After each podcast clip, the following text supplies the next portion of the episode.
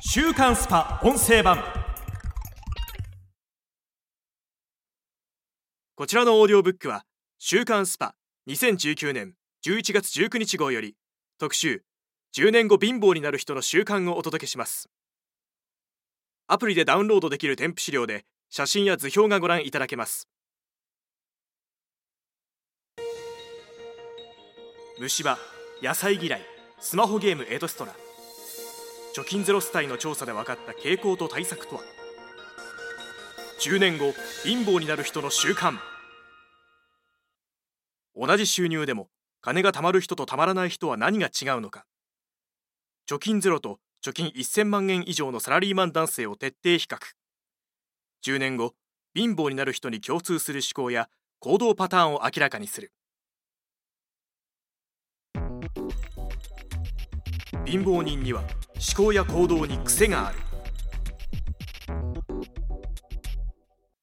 これまで終身雇用や年功序列に守られてきた中年サラリーマンの間でも年収や貯蓄額の二極化が進んでいる。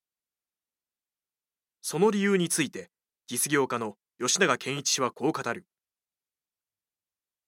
AI や人間型ロボットへ多くの業務が移行し始め仕事における中間層の存在価値が大幅に下がっている。一方低賃金の仕事は人材不足で悩んでいる。一部のエリートを除き低賃金の仕事しか選択肢がなくなってきているのです。つまり10年後は誰もが貧乏に転落するリスクがあるということ。では貧乏になる人の共通点とは何か。ファイナンシャルドクターの北川邦弘氏はこう指摘する。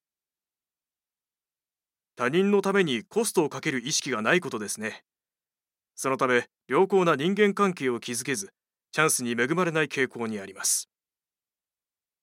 また脳神経外科医の菅原道人氏は貯蓄できない人特有の客観性や計画性の欠如を問題視する。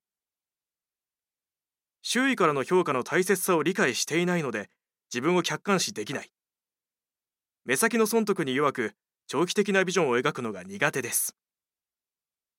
無神経である限り貧乏からの脱却は難しいと語るのは吉永氏だ。貧乏な人ほど電車内で大声で通話したり映画館でビニール袋をガサガサして音を立てる。また道幅の狭い歩道やエスカレーターを降りた直後に立ち止まったり口臭のケアに無頓着です。うるさい。無神経。邪魔。